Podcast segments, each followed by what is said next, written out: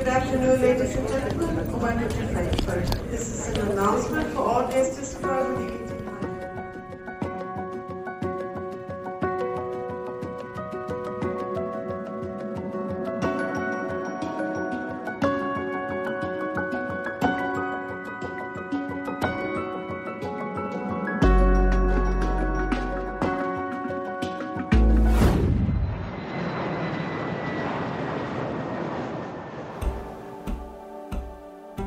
回来，我们的 podcast 节目叫做《相遇在一五三巷》，我是 Andy。我们这个 podcast 频道其实是希望透过哦声音的方式，和大家打开许多和人生意义有关的故事，那一步一步的去接触很多新的人、新的体验。我们的一辈子只有一次，但我们从别人的故事中好像就活了很多次一样。今天很开心，就邀请到我们相信世代协会的创办人 Timothy。其实这个呃，会邀请 Timothy 其实是一个有一个很特殊的原因啦，因为我跟 Timothy 其实是在呃二零一七年的时候在金融业相遇，那时候我来那个 Timothy 的公司，他那时候还在公司上班，我们就我去面试，我那时候是一个实习的一个职缺，没有上这个职缺。我大学毕业之后，我跑去了旅行，结果没想到环游世界回来之后，我们在金融业以外几乎是毫无关系的一个老眷村里面，又和 Timothy 再一次相遇。这个相遇就在一五三乡。我们这个一五三巷其实就是我们 University Cafe 的所在地点。我一直都记得，一九年我才刚回来台湾的时候，我们约在那个敦南诚品 的那个 Starbucks。那时候你就跟我说了这个呃 University Cafe 这个地方，当时你已经做了七八年，可不可以请你跟我们分享一下，这是一个什么样的地方啊？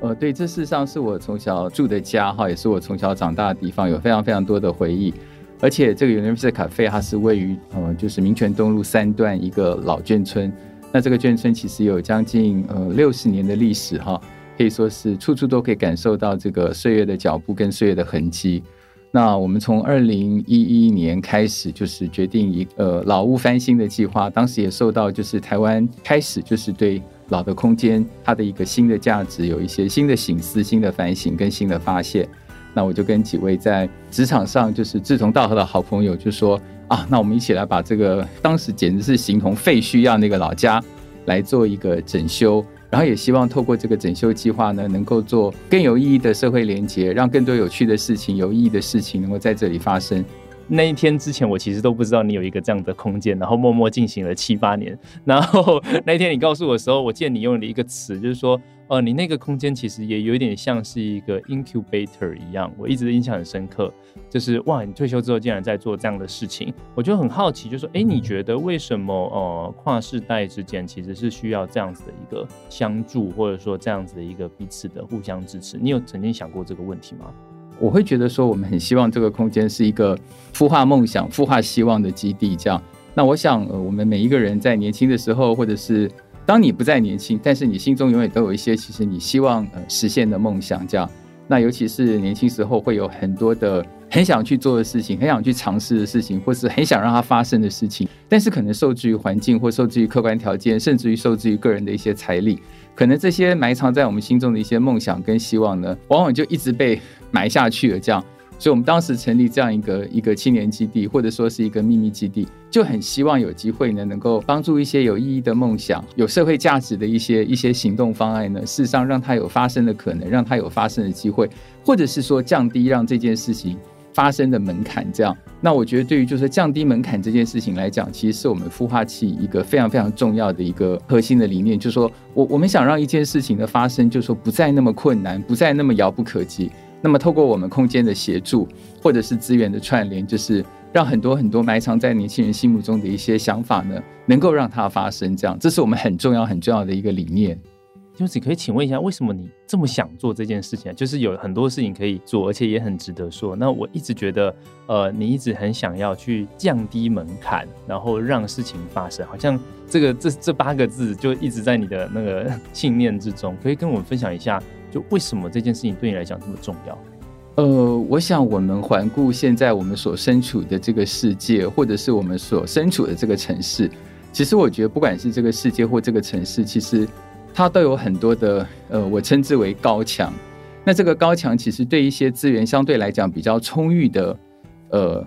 年轻人来讲，可能事实上这个高墙是不存在的。但是对很多就是说先天环境、先天条件相对来讲，呃，比较没有这么充裕的年轻人来讲，这个高墙可能是对他来讲一个永远都没有办法跨越，或者是非常非常难超越的一个高墙。所以我自己是觉得说，如果我们能够让大家就是说，在一个起跑点上不要那么的不平等，而且让很多梦想不要因为他先天资源的不足或先天客观环境的一个不足，导致这些梦想其实是破灭，或者是永远都没有办法被实现的话，我觉得会很有意义。就是说，让每一个年轻人的梦想呢，其实都有被看见的机会，是我们一直想做的事情。那要让这件事情发生呢，只有把这个高墙给降低哈。所以我想，高墙也许永远都没有办法被被铲平这样，但高墙可以降低。当高墙不再是高墙的时候呢，很多想要去实现的一些计划跟希望呢，就是就有可能发生这样。而且我记得，呃，Timus，你说你当年是二零一一年的时候做了这个决定，那那年其实是呃您的五十岁，就是您做了这个决定。其实你在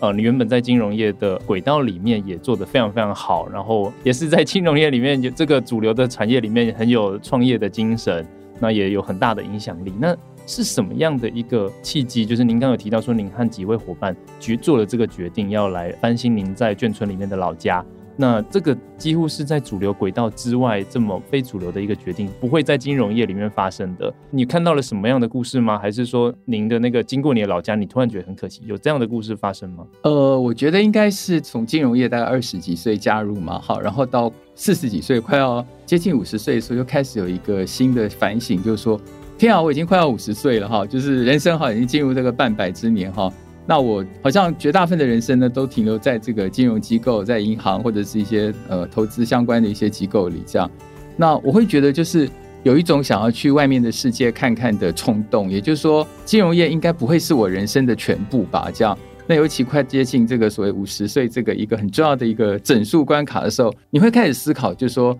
呃，人生的未来还有没有呃不同的可能性？可不可以有一些就是突破于以往、全新的一个尝试？这样。那当这个念头不断在脑海中翻滚的时候呢，其实我觉得第一个是周围有一些朋友，那么他们其实可能是四十岁、三十岁，甚至二十几岁，呃，跟 Andy 一样年轻人，大家都很想要超越现实环境、客观环境中的一些框架，大家都很想要去做一些不一样的事情。那再加上刚刚跟 Andy 提到，就是说也受到一个所谓当时呃有一个很强烈的社会氛围，就是老空间可以有新的价值，老空间可以创造一些新的一个社会正向的一个连接。所以这两件事情呢，就碰撞在一起，就开始说啊，我们赶快把这个空间做一个整理，让这个空间能够成为一个有趣跟有意义的事情可以发生的地方，让五十岁以后的呃我呢，或者是四十岁以后我的同伴，或者是三十岁、二十岁以后的跟我们在这个团队里面一起打拼的这些年轻朋友呢，大家对人生都开始有了一个好像新的可能性。所以我觉得我们是一个跨世代的一个合作计划。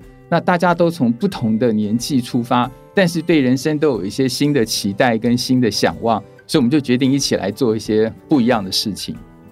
听众，你刚刚有提到说，其实当时其实不止当时，到现在，其实台湾的老房子、老空间一直有各式各样子的呃改建、改造的声音出现。那我记得那时候从台南就很流行那个老屋新力的计划，台南那个振兴街那边做的非常非常蓬勃。那台北也有好多。好多的这个空间也被改造这样子。那当时这个在眷村里面的这个老房子，您是眷村的呃第二代，也是你小时候和弟弟一起长大的家。你做这个决定的时候，家里是很支持的吗？因为我爸爸那个时候已经过世了嘛。当时我跟妈妈提，当然妈妈其实对这个地方其实也很有感情这样子。那我觉得呃，妈妈其实当时对于就是说我想要在这边做一些不一样的尝试。不一样的事情，我觉得妈妈其实也是也很期待。我觉得，当我们把一个空间赋予它新的生命的时候，这个空间它的意义跟价值呢，就会被被放大。这样，当这个空间其实是一个相对来讲废弃或者是低度利用、低度开发的空间，事实上，这个空间的价值其实是不断的在萎缩。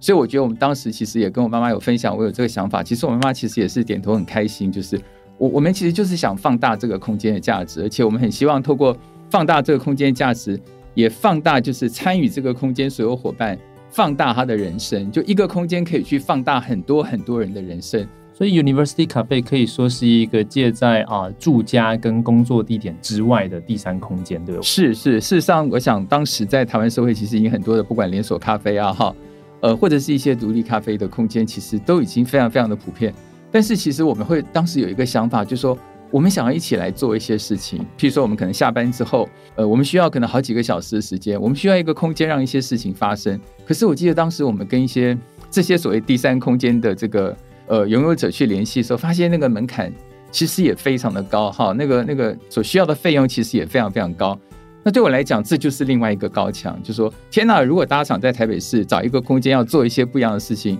要面对这么高的一个收费价。所以，我们就会觉得说，那我们不如自己来创造一个空间。这个空间可以是让我们自己能够自由的使用，同时也让跟我们一样想做这件事情年轻人呢，也有一个对他们来讲比较友善的空间。这样，那其实这又回到刚刚 Andy 所说的就是，呃，降低门槛，就是降低高墙这样的概念。这个空间从二零一一年成立到今天二零二三年了，十二年来。应该有无数的故事在这边发生。Timothy 可以举几个你印象最深刻，不管是成立相信时代协会以前的或以后的都可以。我觉得大概最精彩的一年应该是二零一九年吧，哈，因为二零一九年就是我们的空间，呃，有来几位就是来自日本的一些青年朋友。那么因为他们在日本，呃，就是工作或是定居，哈，可是他们也跟我们分享就在日本发生到的一些事情。那这些事情很多都是跟日本的地方创生。或者是日本的一些城市的一些复兴相关的故事，我们当时听了就觉得天啊，很兴奋，而且这是完全我们不一样的日本，不知道的日本，我们不知道，其实所有台湾人可能也都不知道这样。那我们就很希望说，跟这些从国外回来的伙伴呢，一起去创造一个一个崭新的旅程，而且透过这个崭新的旅程呢，让上一世代协会可以邀请一些在台湾对就是不管是地方创生或者是。呃，社区的复兴、城市的复兴这些主题有兴趣的伙伴，就是我们一起展开一个新的探索之旅。所以，二零一九年就是我们先后去了，就是日本的横滨哈，Yokohama，它其实是一个非常大的国际化的城市。那同时，我们也去了，就是在日本东北地区，就是距离呃日本东北地区最大的城市仙台呢，大概一个小时的火车车程的城市，叫做 Ishinamaki，就是石卷。那我们分别在这两个城市看到，不管是大城市的横滨，或者是一个小城市的石卷，那里面很多很多非常非常深刻的故事哈。尤其是在石卷，我们看到它曾经是一个在二零一一年被三一东日本大地震，就是几乎是把它夷为平地的这样一个城市。然后看到这个城市怎么样在大家的努力之下，这个城市可以重新站起来，就是重新从瓦砾堆中重生的故事。那我记得我们当时一边在听，我脑海就浮现一个画面，就是说，天啊，这个地方我们好像应该要去看看，让让我们感受到说一个城市重生的故事，而且艺术怎么样可以改变一个一个城市的故事。我们就跟 Dennis 说，Dennis，我们要不要来策划一个旅行？就是我们在台湾邀请一些年轻朋友一起去石卷，感受一下它的一个重生的力量。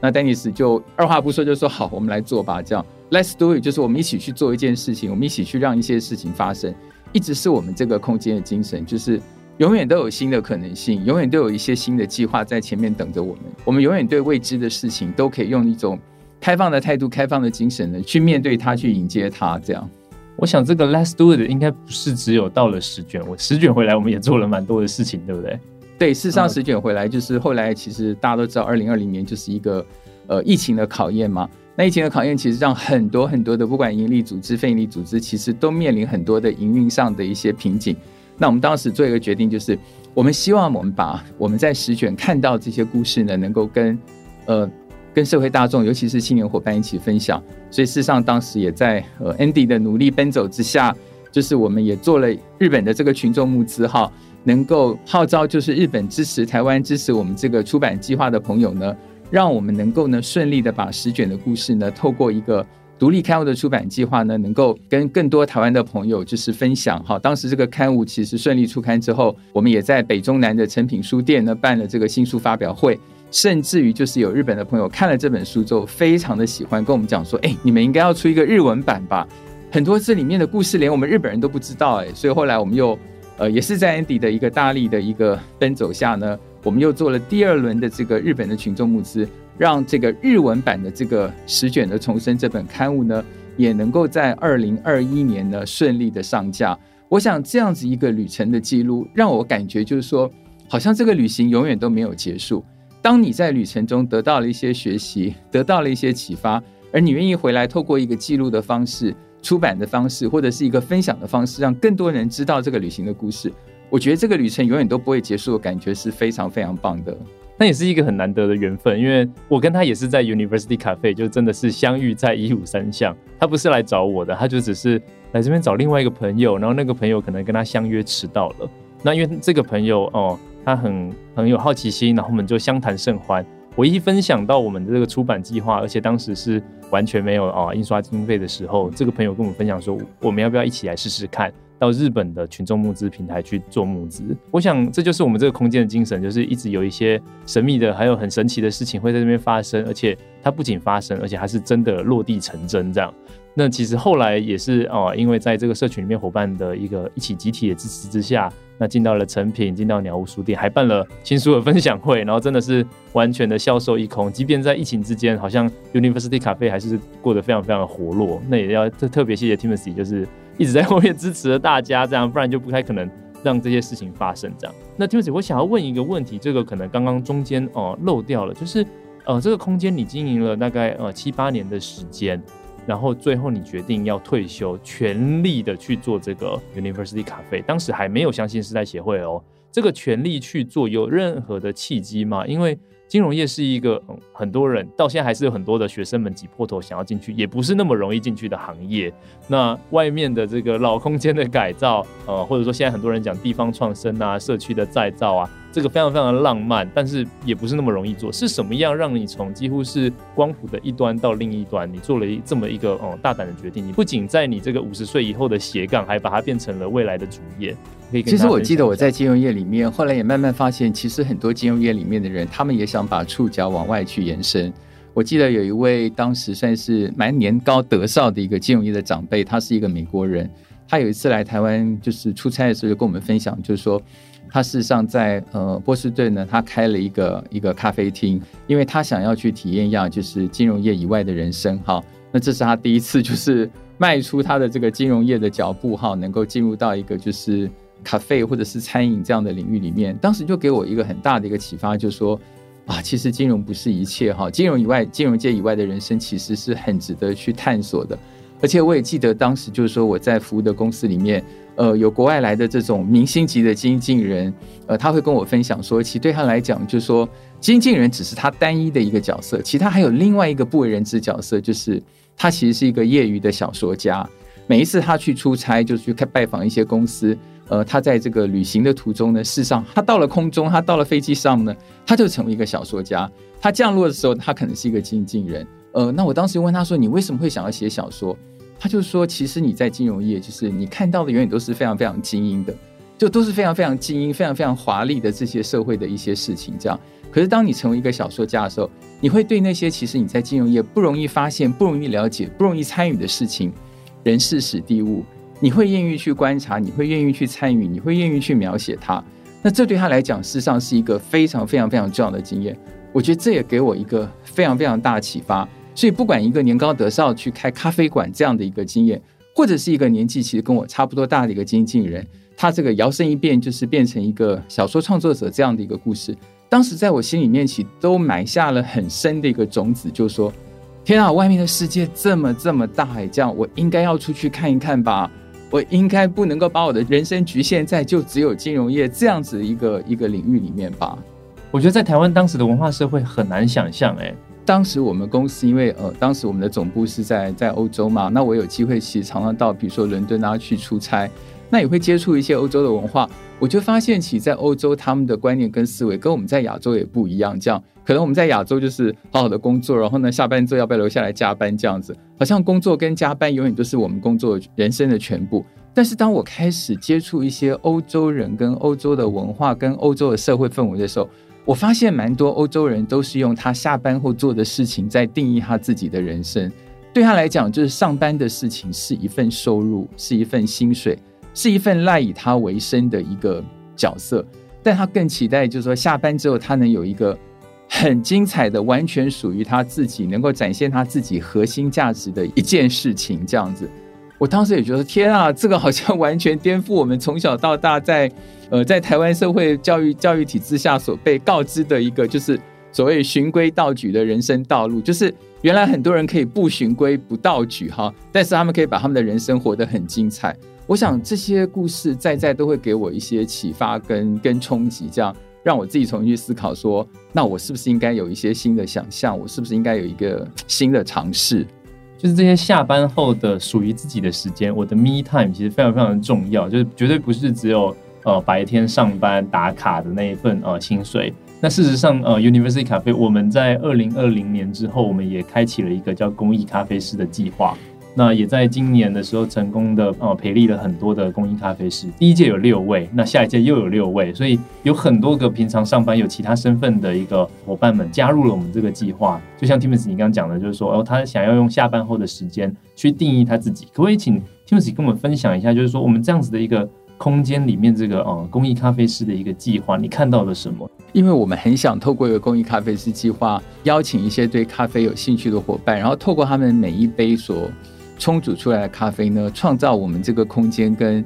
不管是我们的社区也好，或者是一些青年朋友也好的一种一种社会连接。也就是说，透过咖啡创造人跟人之间的相遇，人跟人之间的连接。这样，那当我们这个念头开始有之后呢，我们去做了一个招募。我们非常兴奋的是说，天啊，这个反应怎么这么热烈？这样，其实我好像看到当年我自己的一个缩影，就是说，原来有这么多年轻人，就跟当年四十几岁的在金融业里面。就循规蹈矩的工作，循规蹈矩的生活的我一样，就是大家都很想要去突破现在一个所谓比较两点一线的一个所谓的生活的框架，大家都渴望在下班之后，透过另外一件事情、另外一个角色、另外一个身份去重新定义自己。所以我就觉得说，其实这是一个每一个世代都在对自己身份的一个寻找跟身份的认同。那我们也觉得说，这个公益咖啡师计划。其实我们吸引到非常多的行业，有的是从事金融业，有的是从事生技业，啊，有的是城市设计师，哈，有的本身事实上是自由接案的工作者，有的是摄影师。我们也觉得说，原来各行各业大家都有自己的梦想，大家都有自己下班后想做的事情。那我们把这群伙伴集结在一起，让大家都用公益咖啡师。而且这个公益咖啡师，事实上呢，其实也支持了我们今年 University Cafe 非常重要的一个计划，就是每个星期五下午，我们有一个社区咖啡日。也就是说，公益咖啡师他煮的每一杯咖啡呢，都可以免费提供给我们社区的里民来享用。这样，但真的是透过这个公益咖啡师计划呢，创造了一个我们跟社区的长辈、社区的民众一个非常非常有益的连接。我觉得这一点，我们觉得说实在是太棒了。我记得有好几次，就是的礼拜五下午，就有一些啊、呃、里民啊，就是哦、呃，他可能已经八九十岁了，他坐在轮椅上，就这样被推到我们的门口，就为了要喝我们的一杯咖啡。这好像已经成为他的每周五的一个重要的一个仪式。是啊，就是我觉得嗯，非常非常的深刻。这样，因为这些社区的长辈或社区居民，其实都在这个社区里面，他距离我们其实是非常的接近。但是，当我们没有把这个空间打开的时候，他们都离我们非常的遥远。可当我们把这个空间打开来，当我们有了公益咖啡师这样一杯一杯的这个手冲的咖啡之后，那这些旅民都走进我们的空间，然后跟我们聊聊天，分享一些他们在这个社区里面的故事。我们会突然觉得说，我们跟这个社区好接近，然后我们社区这是一个好像。好像是一个很温暖的大家庭也一样，那这种感觉其实也会去稀释掉。就是，我想大家在大城市里面，尤其在台北市这样一个大都市里面，这种人际之间相对来讲都比较疏离的感觉。我想，尤其是每个星期五的这个民府里社区咖啡日，那种很温暖的、有温度的感觉是非常非常的深刻的。这个好像就是一直以来啊、我们一直在讨论的一个精神，就是说，呃，我们可以去关心我们所在的地方。那事实上，我们可以用咖啡来关心，我们也可以用艺术装置来关心，我们还可以用很多的行动来关心。好像这个这个关心我们所在的地方，也是当年在日本的学习一路这样过来的哦。对，因为我觉得当时，嗯，Andy 也有去横滨嘛，我们就看到说，其实这些横滨人就说，他们怎么会这么关心他们的城市？我们当时就会觉得说。我们好像每天在台北市工作，在台北市生活，我们跟这个城市的距离非常非常的遥远。我觉得当时就给我们很很大的一个启发，所以慢慢慢，我们这几年来，就是我们开始去跟呃青年伙伴一起来分享这个概念，就是说，其实有时候关心并不见得一定要到偏乡，一定要到离岛，一一定要到一些就是非常贫穷、非常落后的国家，因为大家可能受制于工作，受制于生活，受制于自己的一个移动性，毕竟有很多地方。呃，事实上，对我们来讲，并不见得那么能够轻易的去到达。但是，就是我们对这个世界的一种热情跟理想，并不会因为就是我们的移动的受限而而受到限制。其实，我们就可以从关心我们的社区，关心我们身边的人，好，关心我们所在的这个地方开始做起，其实我们一样可以为这个世界做一些有意义的事情。我觉得给我们最深的启发，其实是来自于日本，这样来自于日本。那这个来自于日本，会让我们重新思考说，我们即使在台北市，我们也可以做很多事情。虽然说现在大家都在讨论地方创生。但是呢，其实我们在台北市哦，这样一个即使是在台北市的蛋黄区，我们还是可以为这个蛋黄区的社区，尤其是一些老社区呢，带来一些改变。这样，我不知道你有没有呃类似的感觉，就是这个所谓的公共的议题，在作为一个个人去参与公共议题这样子的一个元素，其实在台湾并不是那么的流行。这个 DNA 一直都在你的心里，哎，是什么样的原因？你有想过吗？就是你小时候就一直都是一个这么为呃公共付出，然后这么为呃这个社区进行一些呃正面行动的人吗？就是说，这个我觉得非常非常特别。就是改变是可以期待的了，哈，永远都有更好的可能性，永远都有更好的事情可以发生。但这些更好的可能性跟更好的事情可以发生，你不需要等别人来做，你自己就可以参与，你自己就可以卷起袖子来。让你期待这些更好的事情就可以发生，这样。那我觉得这样子的一种可以说是 DNA 吧，其实就是可能从小我自己在大学念书的时候，我就有这样的一种一种心情，想做的事情就赶快想办法去让它发生，这样。然后需要去跟谁沟通，需要去跟谁讨论，就赶快去做这样子。那我觉得这种大家一起来卷起袖子，然后为一件大家所期待的事情一起来让它发生的感觉。我觉得是一个很棒很棒的经验，不管是我们在念书的时候，或者是在一家公司里面，或是在一个社区里面，或是在一个呃非营利组织里面，就是我觉得我们永远都可以去创造这样一个氛围，跟创造这样一个可能性，就是说我们一起卷起袖子来，就是把手弄脏，就 get our hands dirty 这样子。所以从二零一一年到现在，University Cafe 就从一个呃老眷村里面的空间被翻新成为一个青年培力空间。当时还完全没有立案，就已经做了这么这么多的事情。然后在二零一九年从十卷回来之后，我们真的立案了，然后成立了相信世代，然后一直走到今天，我们有一大堆的呃支持青年公寓，我们成立叶居青年学校，我们有这个社区咖啡的一个基地，还有呃我们一起支持很多的在呃这个老社区里面，或者说在其他社区里面的一些青年行动。会不会有很多人问你，就是呃，因为你一直在做这个支持青年的动作，或者说这个行动，在至少五十岁以后的你一直在做这件事情。你身边的呃，因为婴儿潮时代的一些朋友们，会不会问你说，你都去哪里认识这些人啊？就是因为这是这是一个呃，几乎是那个嗯，怎么说？现在同温层都很厚，你到底都去哪里认识这些人？然后以及说，哦，你帮助他们的过程中，你得到了什么？第一个问题就是说到哪里去认识这些年轻伙伴嘛？我觉得就是打开我的家里，就是 open house 这样。你可以说从二零一一、二零一二年，我们这个空间改装的计划，把你家的大门打开。我觉得当我们想要去认识别人的时候，我们先要把我们自己，不管是有形的大门，或是无形的内心的大门，都要打开。当那个门是是封锁的时候，你永远没有办法走出去，那别人也没有办法走进来。所以我觉得那个二零一一年的一个老屋翻新的计划，就是我称之为是一个 open house 的一个非常非常有仪式感的一个行动的时候，其实也就会为接下来就是我们跟年轻世代的一个串联跟连接呢，种下了一个非常非常重要的一个一个种子。所以我觉得，呃，打开空间，甚至某种程度来讲，就打开我们内心深处的那个大门，是非常非常的重要。打开才能够看见嘛，打开也才能够听见，然后打开才能够遇见，这样。所以我觉得就是要打开，打开再打开，这样。那另外就是说，在这样的过程中有什么样的收获？那是相对，就是说我们对青年世代，或是对我们对社区，我们对我们周遭的人所做的每一分努力，每一分投入，其实永远我们自己都是受益最多的。因为我觉得，呃，最近这几年，相信是在跟很多的年轻朋友接触。我们常常会听到年轻朋友在谈一个事情，就是意义感、价值感、存在感，或者是现在大家常在探讨的一个影响力。那其实我觉得，就是说，当每一次我们打开我们的大门，打开我们的心门，当我们伸出我们的双手去去支持别人，去培力别人，哦，去大家去创造一个一起努力为一件事情，让这件事情发生的这样的一个经验，其实永远我们。得到的最深刻的一个感觉，就是那种那种意义感、那种价值感，以及那种存在感。我觉得那是一种无可被取代的一种非常非常真实深刻的感受。那种感受是超越所有的物质的、金钱的所谓的标杆的价值，这样就那种真实的存在感、真实的意义感。其实我自己一直深刻的感受到，那我也觉得说，这样子真真实的深刻感，也是越来越多的青年世代的伙伴，大家在追求的一种感觉。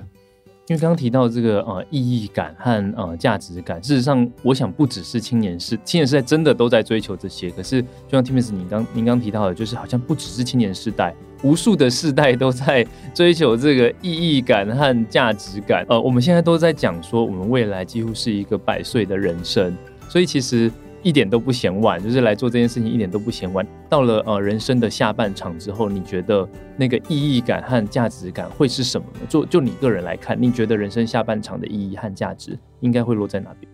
我觉得这也跟我们乡域世代协会最近在开始做的一个呃跟所谓婴儿潮世代的这些伙伴沟通的一个工作很有相关，就是我觉得就是一种经验的传承，或者是所谓的一个资源的共享，这样。举例来讲，我们最近在跟很多的，就是潜在的公益出租人，就是公益房东沟通，就是说他愿不愿意把他就闲置着等待出租的这些房子呢，跟相应世代协会合作，让相应世代扮演一个公益媒合的角色，让房东呢能够享受到，就是说政府成为一个公益出租人所提供的一个政策的优惠，同时透过相应世代的一个。呃，媒合的机制呢，以及我们的一个青年学校的一个培力的机制呢，能够让更多就在台北市有居住需求的一些北漂青年伙伴呢，能够入住这些婴儿潮世代的这些房东的房子。我们觉得，其实这就是一个透过相应世代在创造一个所谓世代共好这样子的一个共荣的一个精神。这样，那其实我们也认为，这样的其实可以让很多就是不管五十家也好，六十家也好，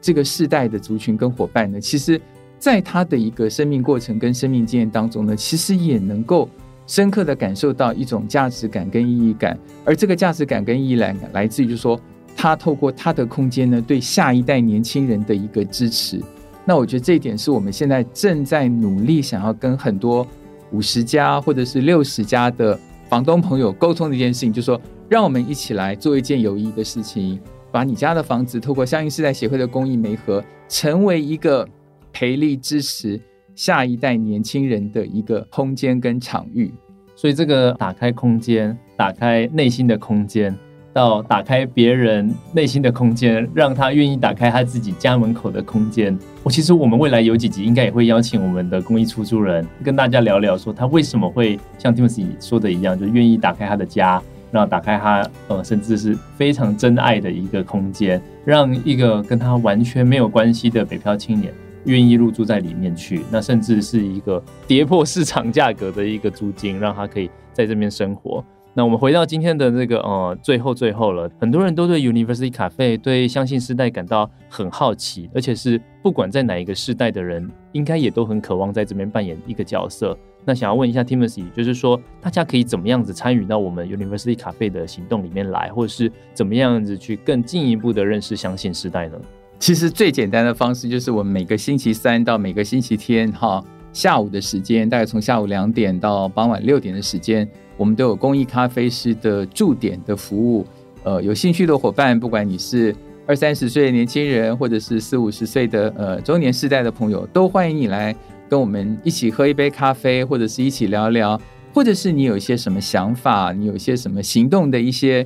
一些正在酝酿的一些行动计划。我们都非常非常愿意，呃，大家一起来讨论，或者是也让我们有一个机会能够聆听您的一些一些想法跟一些理念。这样，我们的地点就在台北市民权东路三段一百五十三巷嘛，也就是今天这个 park 的节目它的一个相遇在一五三巷。所以，其实我们很希望透过这个公寓咖啡呢，跟很多很多我们不认识的伙伴，让我们一起相遇在一五三乡。今天非常谢谢 Timothy 的那个呃真诚的分享，因为几乎是把他从那个二零一一年到现在所有的心路历程都分享完毕了。那 Timothy 从传统的金融业领域出发，到他下班后的斜杠。到他把斜杠变成今天的主业，从打开自己老家的空间，打开自己内心的空间，到进一步打开更多人心中的空间。我觉得今天非常开心，就是 Timothy 就是上这个节目跟大家分享一下你的理念，然后跟大家分享说哦，我们可以怎么样子去参与到我们这个相信世代更多的行动里面来。那我们也很期待跟大家有更多相会的可能，让我们一起相遇在一五三巷。谢谢大家，谢谢 Andy。